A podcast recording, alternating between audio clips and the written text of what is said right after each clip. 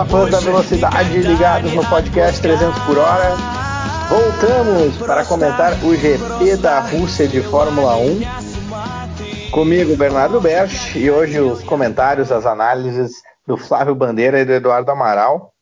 Eu vou começar dizendo que foi o melhor GP da Rússia da história.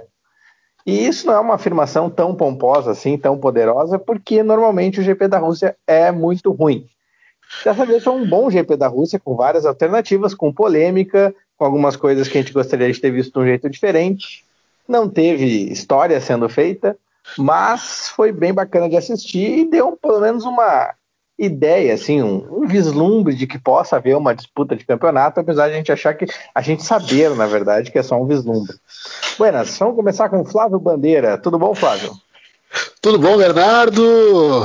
Amaral? Uh, tendo a concordar contigo, Bernardo. Achei o GP da Rússia que sempre, digamos assim, protagoniza algumas corridinhas meio, meio monótonas, até para não dizer chato, porque é, esse é o termo que eu confesso que eu não gosto de usar. O pessoal diz, ah, não sei o que, corrida chata, não sei o que. Chato é quando não tem corrida. Quando tem corrida é maravilhoso. E a aí o desenrolar dela é outra história. Mas sim, é, a história não, digamos assim, a história não aconteceu como se esperava. É, a gente esperava, no caso, a vitória do Hamilton, ele se igualando ao Schumacher, mas ainda assim acabou sendo uma corrida dentro das possibilidades, dentro do que o circuito, do circuito de Sochi oferece, uma corrida bem bacana.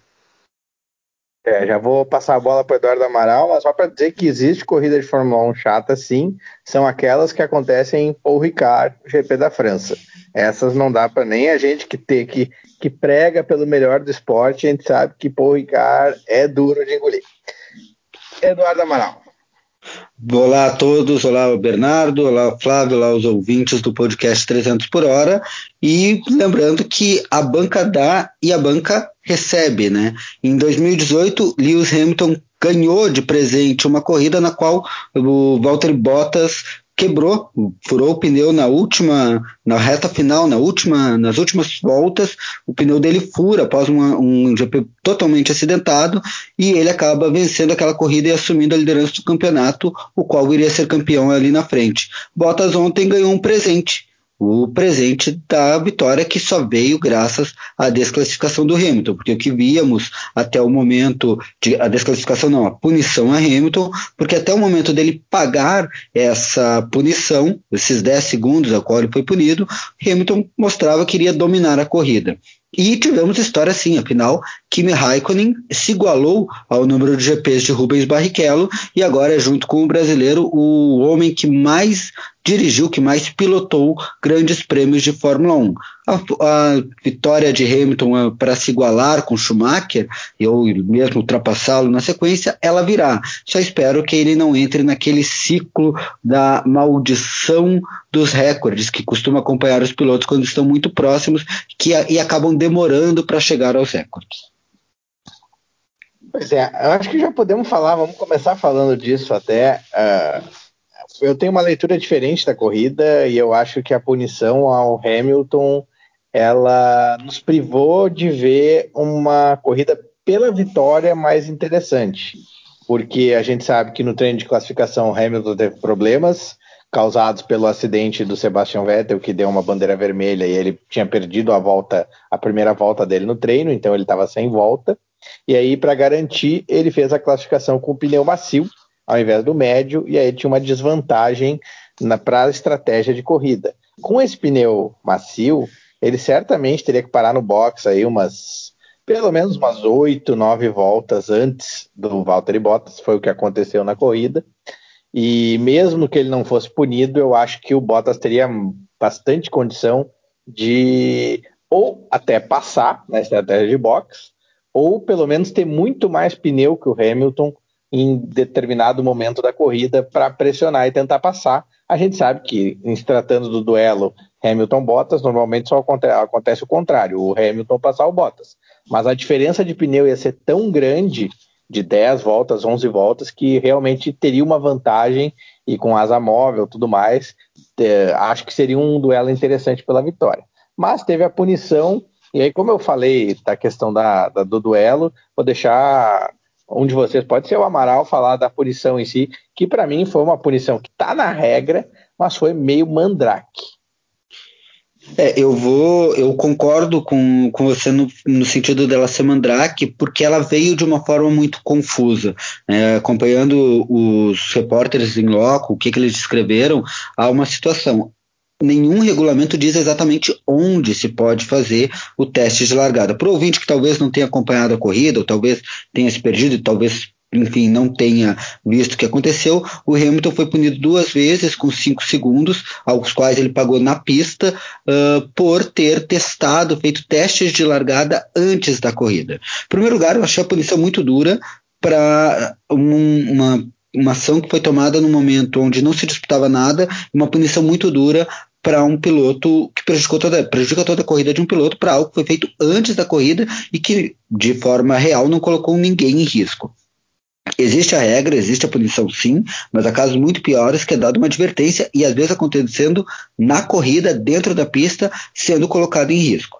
A punição, para mim, foi bem estranha, porque, como, como eu falava, não há uma determinação muito clara de onde se pode fazer. O que se determina é que o piloto tem que deixar um espaço. O que a Mercedes alega é que esse espaço para que os outros carros passem foi deixado e que o Hamilton e o Hamilton alegam, o Toto Wolff alegam que ele deixou esse espaço e mais, que essa forma de treinar largada é a mesma que ele vinha fazendo em todos os outros GPs e já tinha feito inclusive em Sochi. Então a punição ficou meio estranha, eu achei ela um pouco exagerada e ela foi ainda mais, seria ainda mais exagerada se a FIA não tivesse recuado na ideia de dar dois pontos de punição na carteira do Hamilton, colocando ele ali numa situação limite, já que mais dois pontos ele seria suspenso automaticamente por um GP, por um grande prêmio, que seria uma perda, uh, seria uma derrota para, a, para o campeonato, para a Fórmula 1 e, obviamente, para o Hamilton.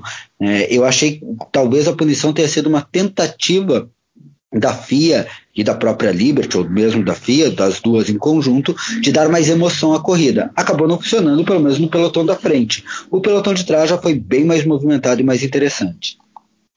Eu até é, não vou, vou passar para o Flávio em seguida, eu até não vou passar essa teoria conspiratória de esquentar o campeonato. Pode ser, mas eu não acredito nisso. É, eu acredito que foi feito um protocolo errado para analisar a punição. E normalmente se faz o protocolo de analisar esse tipo de punição que na verdade nem foi na corrida, foi antes da corrida, tu chama todo mundo para a torre de direção de prova e aí tu fala com telemetria, com rádio, com tudo à disposição, tu analisa para determinar a punição depois da corrida e não durante a corrida. E eu acho que esse protocolo eles ficaram com medo do Hamilton bater o recorde de bater o recorde, chegar no recorde de vitórias do Schumacher e aí burocraticamente depois ele perdeu o recorde. E eu acho que eles meio que se apressaram nessa ideia de que poderia acontecer e aí se embananaram e fizeram essa decisão errada. O problema técnico é que o diretor de prova normalmente determina um lugar para fazer esse, esse, treino de largada. E em Sochi não estava muito claro. Flávio.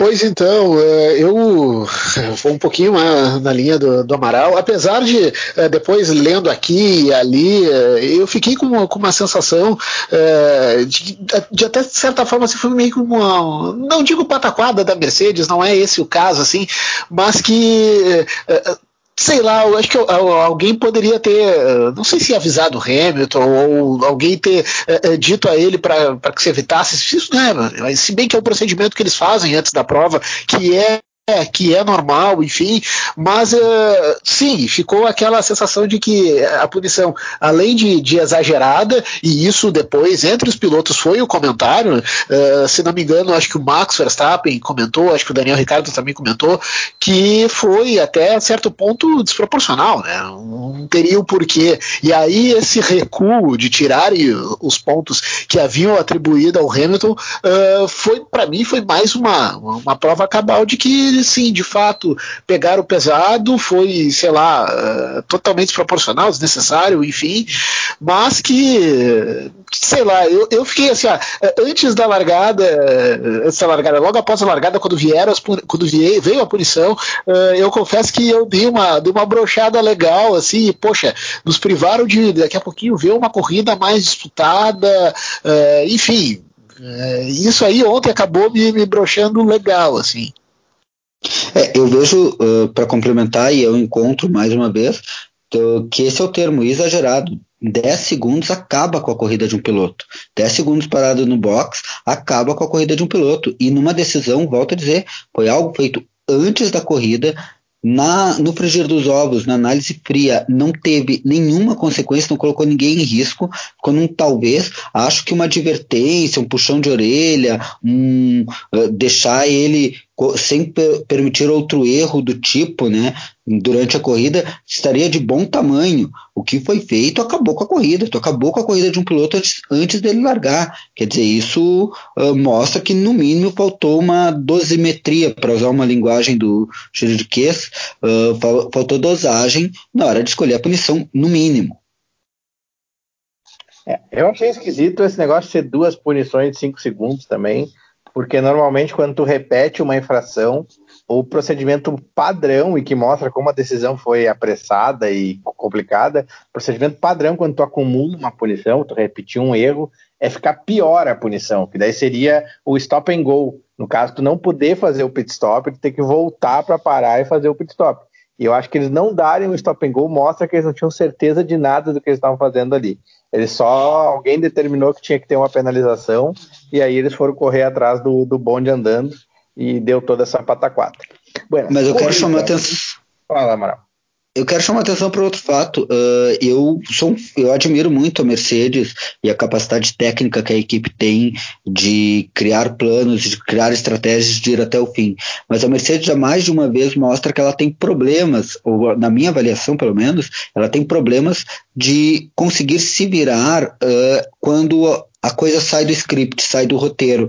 E ontem, a gente está gravando na segunda, então a corrida aconteceu já na terça, né? Já passamos da meia-noite, mas então no domingo, no GP de Sochi, eu, eu vi mais uma vez a Mercedes se embananando com uma situação que saiu do script, porque eu acredito que eles poderiam ter deixado o Hamilton mais tempo, uh, ou ter feito, ou ter colocado um pneu mais macio e ter feito o Hamilton correr mais rápido, enfim, os, correr mais rápido, tentar tirar esse tempo na pista, mas o que acabou acontecendo? A Mercedes manteve o script normal, trouxe o Hamilton, botou o pneu para durar a corrida inteira e acabou que ele também não teve condições de chegar no Verstappen para brigar pelo segundo lugar. Eu acredito que a Mercedes poderia pelo menos ter tentado uma estratégia de colocar um pneu mais macio ou deixar o Hamilton mais tempo na, na pista, que ele ainda vinha rendendo bem, para abrir mais do Max Verstappen. Ou seja, a Mercedes não conseguiu sair do script porque teve uma coisa que balançou e bananou eles como bons alemães, segue-se a regra, mas não consegue se virar muito bem fora dela. Né? Tanto que o próprio, o próprio Hamilton, antes da parada, ele questiona a equipe, né? Poxa, não me parem agora, porque ele mesmo sentiu que estava com pneu para fazer ainda, mas sei lá, mais uma, duas voltas rápidas para quem sabe voltar o mais perto possível, né? Uh, do tanto, principalmente do Verstappen que estava ali junto, tentando se aproximar do Bottas. Uh, mas não, de fato é bem como o Amaral falou, uh, ficou no plano A e ali, enfim, e o que se viu depois com o Hamilton na terceira posição é que ele salvou o máximo que dava para salvar de pontos, né? Uma porque não teria pneu para chegar, ia detonar os pneus e aí poderia uh, o terceiro lugar virar, sei lá, o que poderia acontecer. Então, a partir dessa estratégia certinha, sem nenhuma possibilidade de plano B da Mercedes, o Hamilton, uh, não digo se viu refém, né? Da, da, até se viu refém da estratégia, uma vez que não, não teve a possibilidade de mudar, mas uh, não teve nenhuma sacada de diferente que pudesse daqui a pouquinho tentar colocar ele um pouco mais perto do Verstappen. Né? Pois é. Uh, eu vou passar um pano para a Mercedes num pontinho dessa estratégia para depois criticar. A minha passada de pano vem pelo que eu observei no fim da corrida, na verdade, principalmente de quem antecipou muito o pit stop, que o Hamilton achou que estava bom o pneu, mas era o pneu macio. E por mais que ele tenha feito a volta mais rápida, duas voltas antes de ir para o box, a gente viu no fim da prova, e é uma coisa que eu não via faz algum tempo, que o pneu Pirelli, mesmo duro, ele acabou de uma vez. O piloto estava com o pneu numa volta, o Lando Norris, por exemplo. O Lando Norris estava conseguindo lutar pelas posições ali, com acho que era com o Kvyat, com o Ocon, e não, com o Gasly, perdão. Mas com o Albon e com o Gasly. E ele estava lutando pela posição, e aí daqui a pouco o pneu acabou completamente, ele não conseguiu nem frear para uma curva. Então havia, eu acho, esse risco real daquele pneu macio acabar de uma vez, e aí ia para o brejo a estratégia sem ter muita chance de recuperar. Só que ao mesmo tempo, depois eles foram muito conservadores, sabendo que ia ter o prejuízo, ou tiveram um excesso de confiança de que estavam mais rápidos que a Red Bull. Porque sabendo que ia ter aquele prejuízo, é, não dava para acreditar que com um pneu 10 voltas mais antigo o Hamilton ia catar o Verstappen na pista. Não ia chegar. E se chegasse, quando chegasse, ia estar tá com o pneu em farelo, não ia ter como passar. Então, acho que eles meio que erraram na, na no julgamento. E para salvar alguma coisa diferente, ele chegaria no mínimo em terceiro lugar, seria fazer duas paradas, botar um pneu médio uh, fazer um stint bem agressivo para tirar a desvantagem do Verstappen e aí no final voltar de novo agressivo e passar o Verstappen na pista com um pneu muito melhor. Só que eles não Sabe... se programaram para isso e aí entregaram nas mãos de o Verstappen ter algum problema. Vocês sabem que a culpa disso tudo é do Hamilton, que vai inventar de ganhar a corrida com três pneus. Eles acham que ele pode acelerar e terminar a corrida já com dois daqui a pouco. Então deixaram ele com pneu para correr a corrida inteira, achando, ah, consegue ganhar a corrida com três pneus, consegue chegar sem pneu no final. Culpa do Hamilton.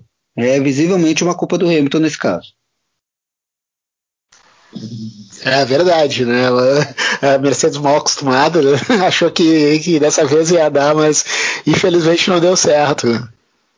Eu quero, se o Bernardo me permite o atropelo, eu queria chamar a atenção porque o pelotão da frente uh, acabou não tendo tanta movimentação, mas o pelotão de trás está bonito de ver a briga uh, nos pontos, por, por quem está correndo a Fórmula 1 fora uh, Mercedes e Verstappen, Tá muito bonito ver essa briga do, ali pelo quarto lugar, tanto entre pilotos quanto entre construtores, né? Uh, no caso dos é, é construtores, já entre terceiro. Não é, é briga de foice no escuro, Amaral. É, é briga de foice numa casa noturna com luz negra. A briga é, de foice. Gente, é, um negócio gente... que é qualquer coisa pode acontecer ali naquele violão tá maravilhoso. Nos pontos, assim, pegando o campeonato, o Norris hoje, que é o quarto, tem 65 pontos, com o Albon logo atrás com 64, o Ricardo tem 63, aí vem Charles Leclerc, que eu sinceramente acho que vai sair dessa briga logo logo, com 57, e tem dois que ainda podem chegar, que é o Lance Stroll e o Sérgio Pérez, 57 e 56 pontos, ou seja, uma briga acirradíssima entre pilotos e entre construtores, pior ainda. A McLaren tem 106, a Racing só para não, só não passar para os construtores, o Carlos Sainz só não está nessa briga porque, novamente, tá, dessa vez foi culpa dele mesmo. Ele conseguiu acertar o muro de uma maneira ridícula, uma ah. muito maneta total da corrida, digna do Magnussen. Momento Grosjean. Não, olha assim, ó, aquilo ali não acontece nem no PS4, né? Coitado do Grosjean, eu, eu gosto dele, mas ele largou na frente na maioria dos treinos recentes com o Norris e quase ganhou uma corrida em Monza e poderia estar nessa briga se não tivesse tido tantos abandonos. Mas então é mais um que apimenta essa disputa aí no meio do pelotão. E tu ia falar dos construtores. É, mas só para completar, mesmo Sainz não brigando pelos pontos hoje, estando muito longe, ele está bem longe dos pontos. Sainz hoje tem 41 pontos. É buscar, dá para buscar, mas ele está mais longe nessa briga. Só que como ele se ele conseguir melhorar o desempenho, ele embola mais ainda o meio de campo, né? Porque ele se enfia entre esses pilotos que estão disputando. Entre os construtores, a briga está muito bonita pelo terceiro lugar, porque hoje a McLaren tem 106 pontos, a Racing Point vem logo atrás com 104 e a Renault com 99. A Ferrari eu não vou contar porque eu estou contando a equipe de Fórmula 1, não o cavalinho, não o cavalo manco da Joelma, né? A gente está contando as equipes que estão brigando mesmo, não quem só consegue fazer ponto quando dá muita sorte. Porque a gente tá em, tem visto que quem está correndo com o motor Ferrari está sofrendo muito ainda nesse, ah, até nesse GP. Flávio comentar, eu não sei o que, que ele vai comentar, porque eu estou interrompendo ele, que eu já vi que ele vinha falar, mas eu dei aquela fechadinha na hora da asa móvel. É, Para variar, susto que eu tenho uma teoria de que o, o Sebastian Vettel está fazendo a Ferrari parecer muito pior que ela é, o que está ajudando um pouco o Charles Leclerc. Mas eu acho que atualmente a Ferrari não está bem, mas se tu vê o desempenho de treino e de corrida do Leclerc, eles têm um carro que é totalmente capaz de chegar sempre nos pontos.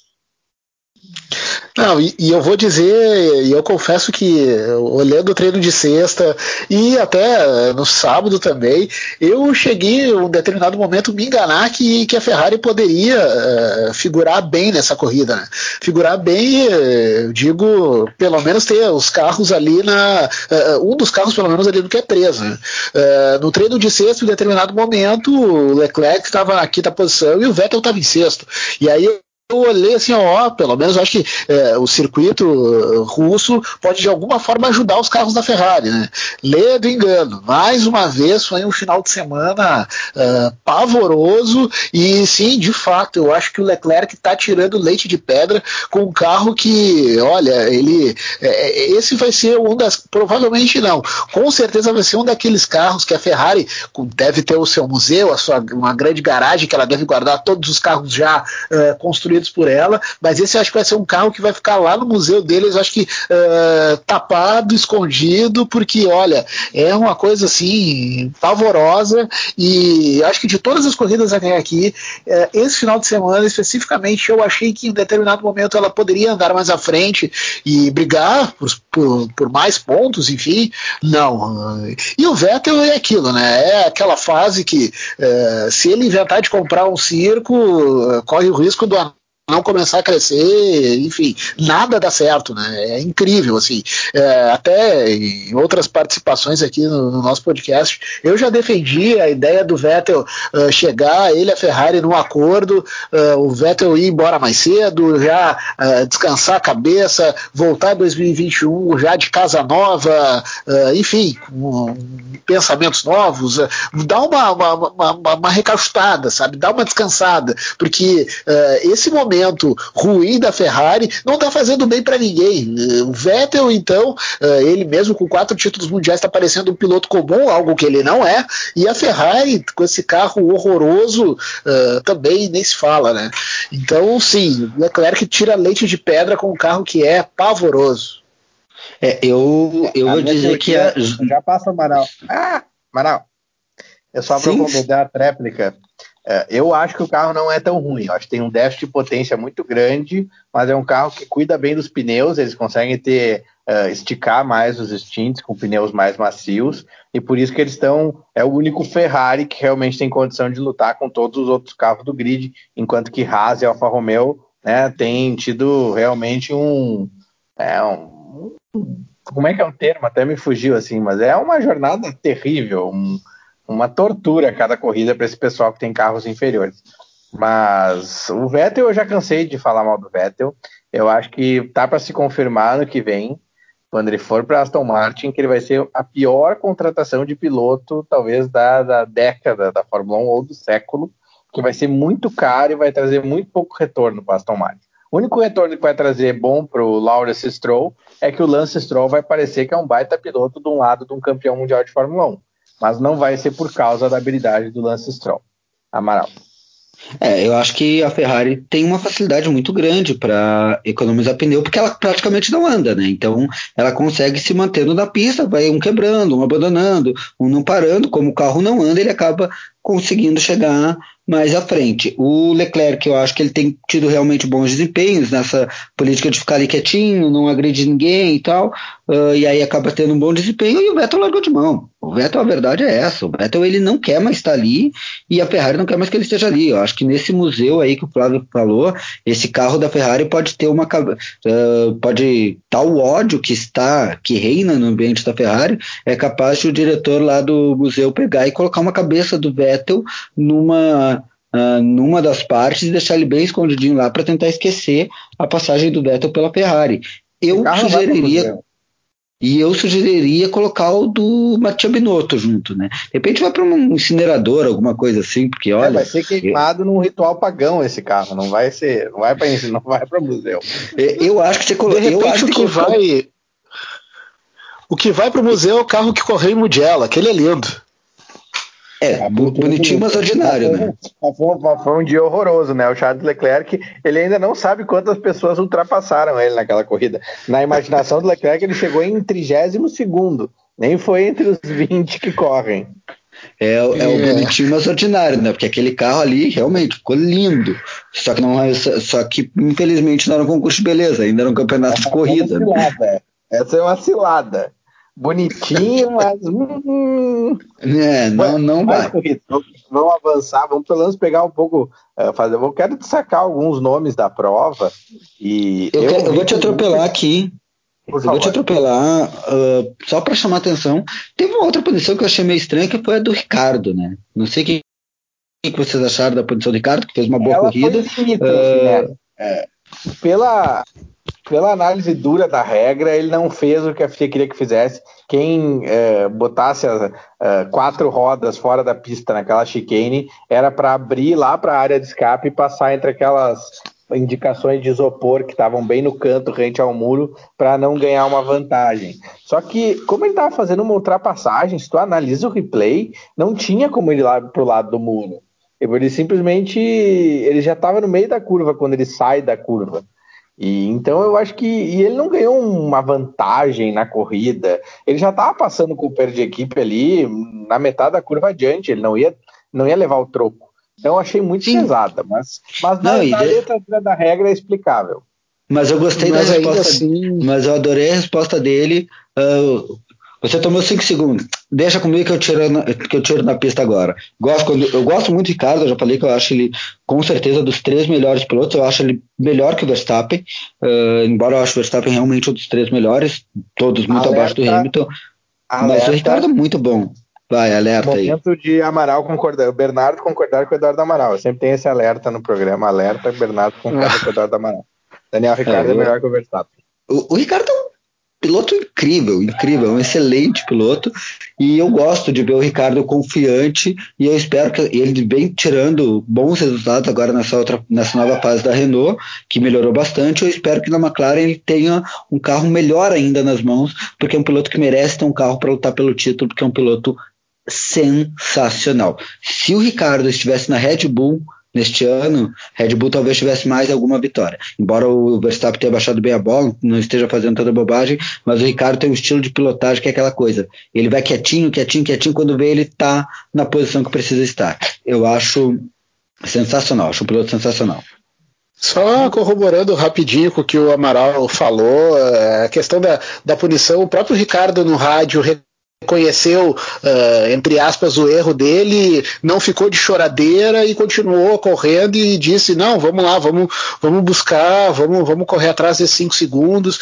E, isso é bacana, assim, isso é legal, assim, que a gente vê muito, muitos deles, uh, os Leclerc, os Verstappen da vida, passam a corrida inteira falando palavrão, enchendo o saco no rádio, ao invés de, né, senta e acelera, meu amigo. E o Ricardo, de fato, uh, tu vê que, mesmo com a punição que, enfim, que pese estava na regra, estava uh, escrito que poderia acontecer, não ficou chorando, enfim, continuou a corrida dele e assim fez, né?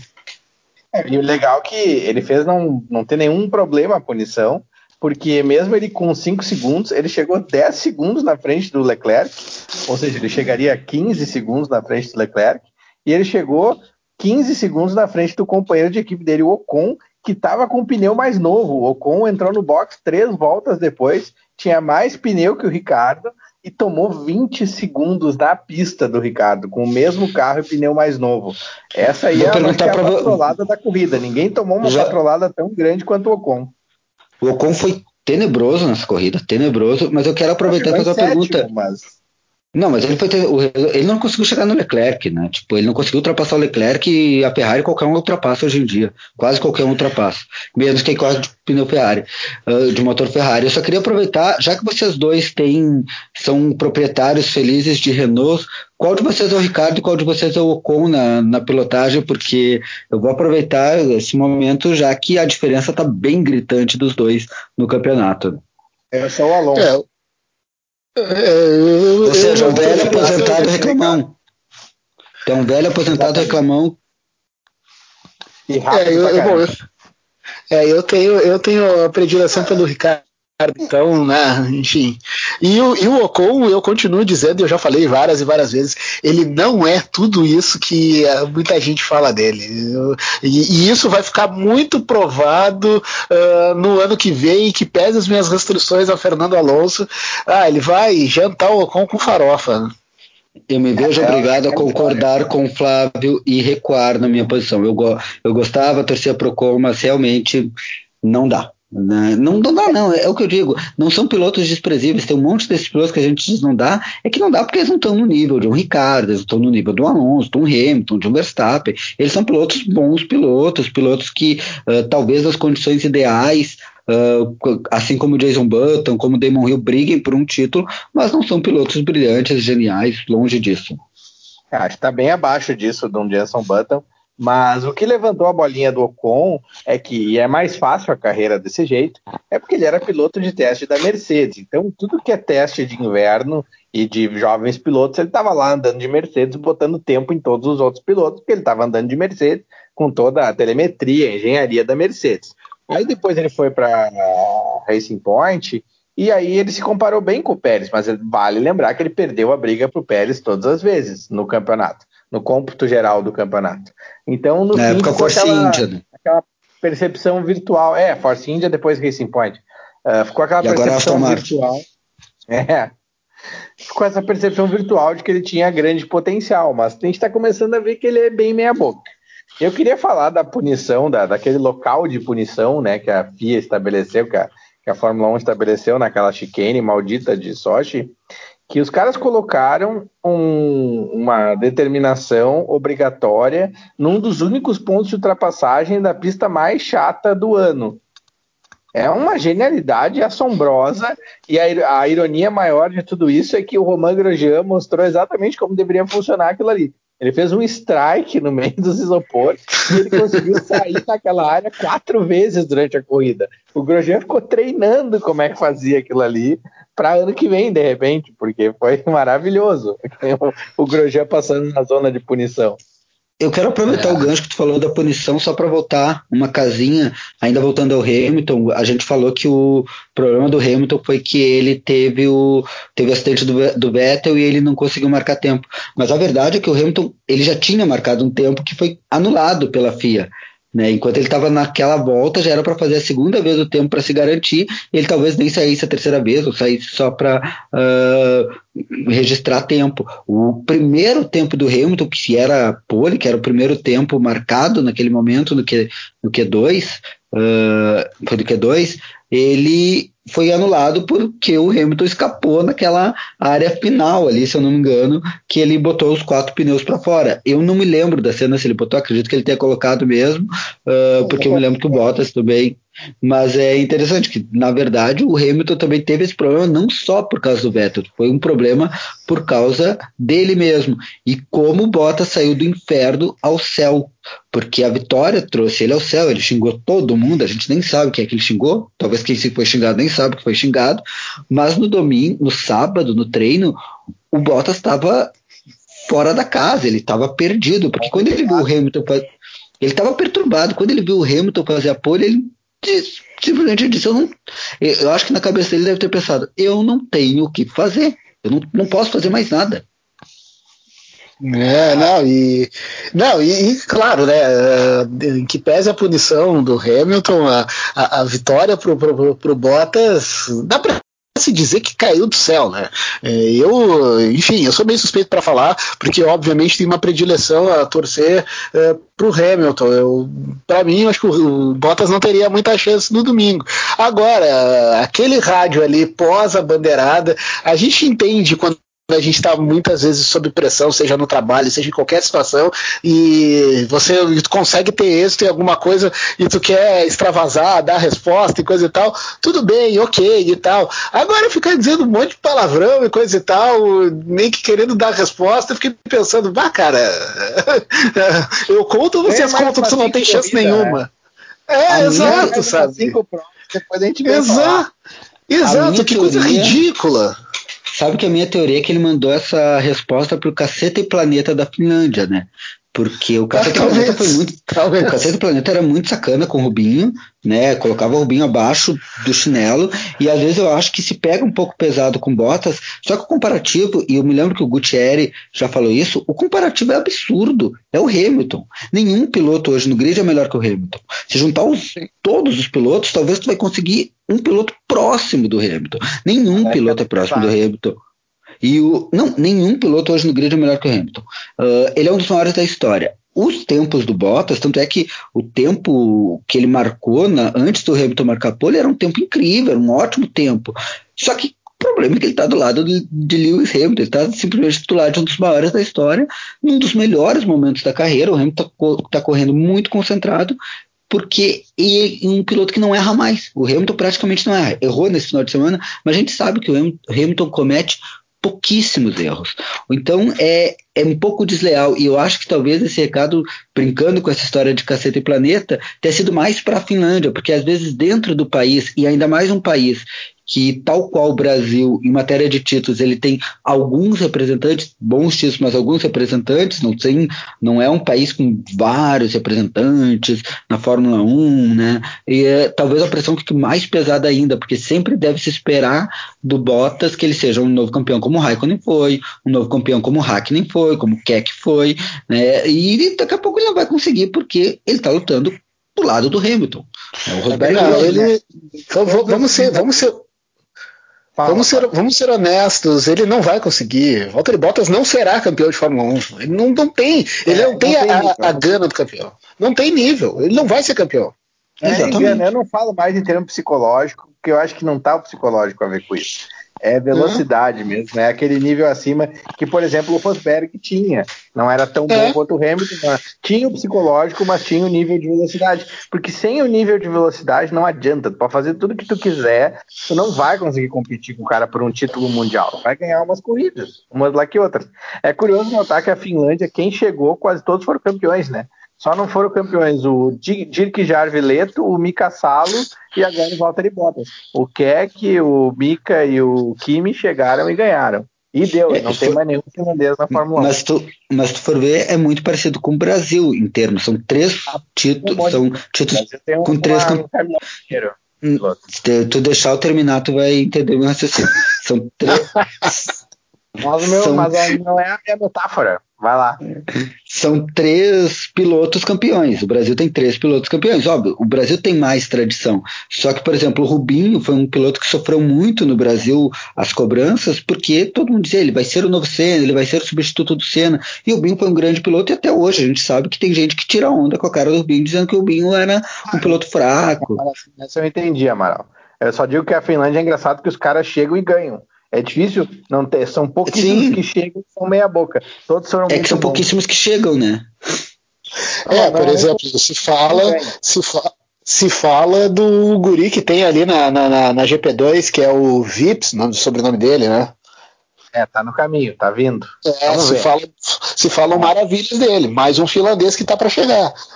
Já que o Amaral lembrou do nosso Ranger Vermelho, o Gutierrez Sanches, ele ia dizer que já tá muito grande o podcast. E vamos encaminhar então as voltas finais dele. É, e vamos pensar aqui. Eu queria destacar o Sérgio Pérez, que fez um baita trabalho com o Racing Point, que não recebeu as atualizações do ano. O Lance Stroll está correndo já com uma versão B desse carro e que é 3 décimos de segundo mais rápido por volta que o carro do Sérgio Pérez.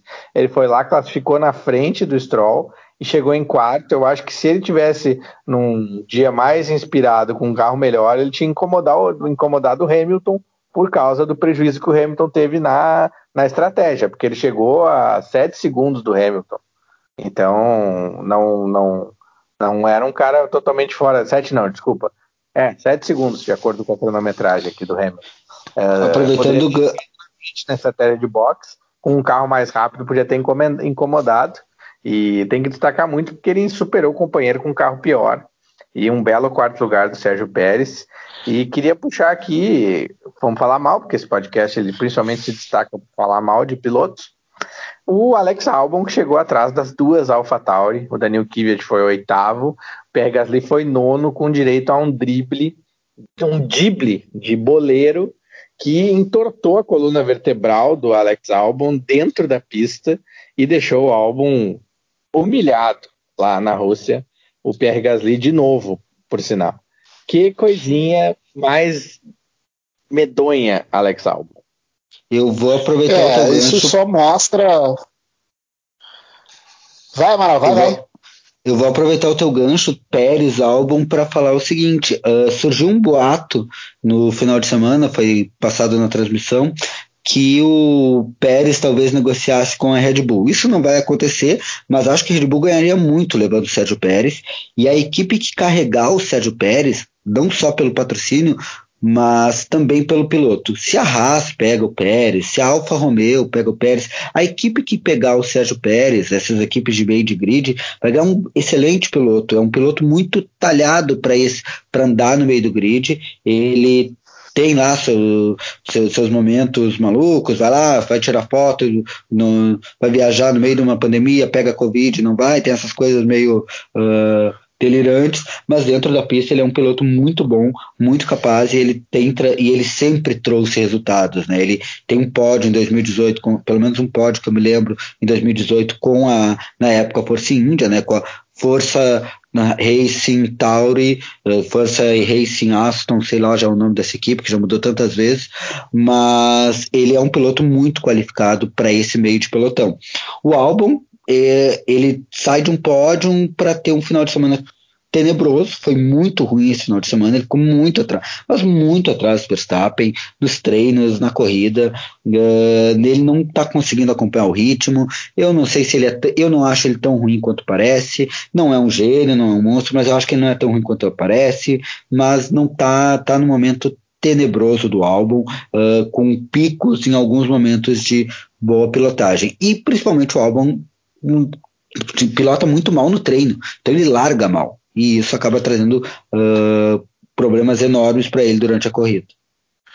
Uh, e só corroborando eh, de fato, eh, quem for pegar o Sérgio Pérez para o ano que vem e tomara, continue, ele siga na Fórmula 1, apesar de já ter já a boataria de que ele poderia ir para a Índia, o que eu acho muito difícil, enfim, eh, vai ter sim de fato um piloto que é competente.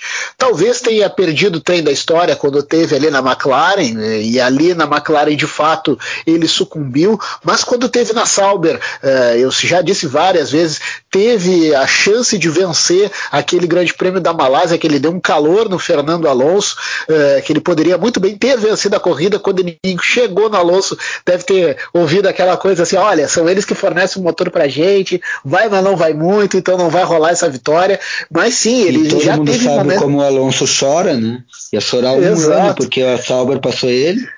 Desculpa, E aí, e aí, a partir disso, quando ele teve na McLaren, eu acho que ali ele perdeu o trem da história de passar, uh, de su subir de patamar, de sair de um piloto competente para equipes medianas para ser um piloto uh, de equipe de ponta. Então, eu acredito que quem for pegar o Sérgio Pérez no ano que vem, com certeza vai ter um piloto que vai dar resposta. Se vai ser com pódio, se vai ser com ponto, se vai ser com Q3, isso daí não tem como a gente saber. Mas a gente tem a certeza de que para onde ele for ano que vem, ele vai dar resposta. E quanto ao álbum, uh, eu confesso que achava que, que o pódio poder, que, ele, que, ele, que ele teve poderia dar um up, poderia colocar ele, digamos assim, uh, no rumo dos, dos bons resultados, né? Se não bons resultados ter outros pódios, mas andar mais perto do Verstappen, uh, pelo visto não, ele está uh, com os dias contados na, na, na, Red Bull, infelizmente.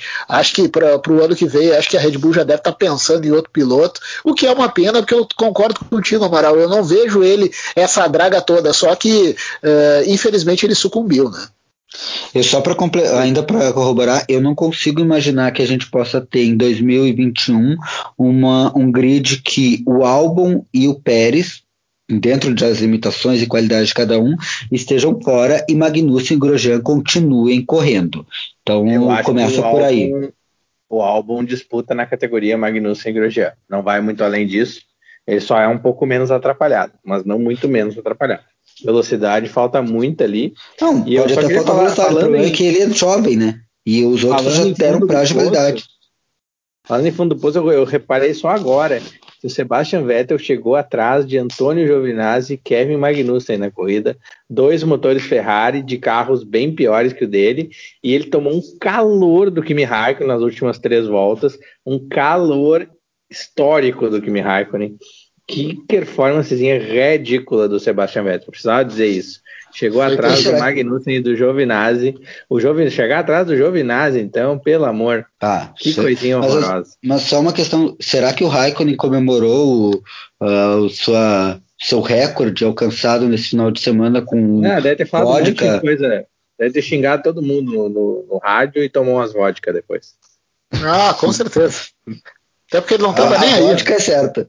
A vodka tá é bom de análise. É, a Rússia, vodka, é isso aí.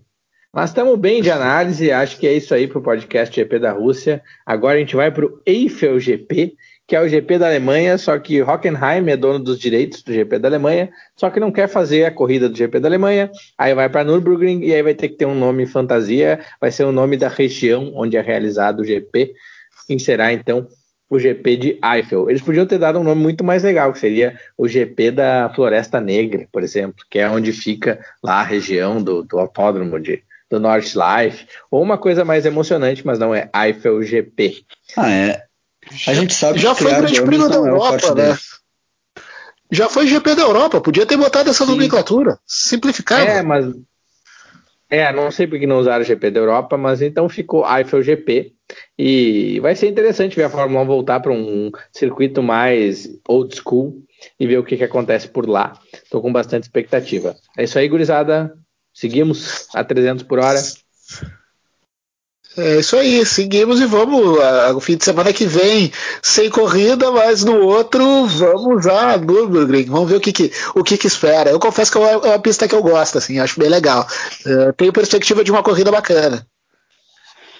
Falou, Amaral. Aí, muito obrigado pelo convite mais uma vez e adeus aos ouvintes. Espero na próxima corrida já ver Hamilton empatando com Michael Schumacher e mais breve possível ver Hamilton batendo todos os recordes. O Hamilton para mim hoje é como se eu visse o Zayn Bolt correndo. Eu quero ver ele batendo os recordes. Eu espero que chegue o mais rápido possível.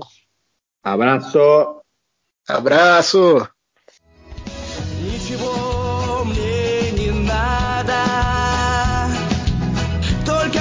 просто,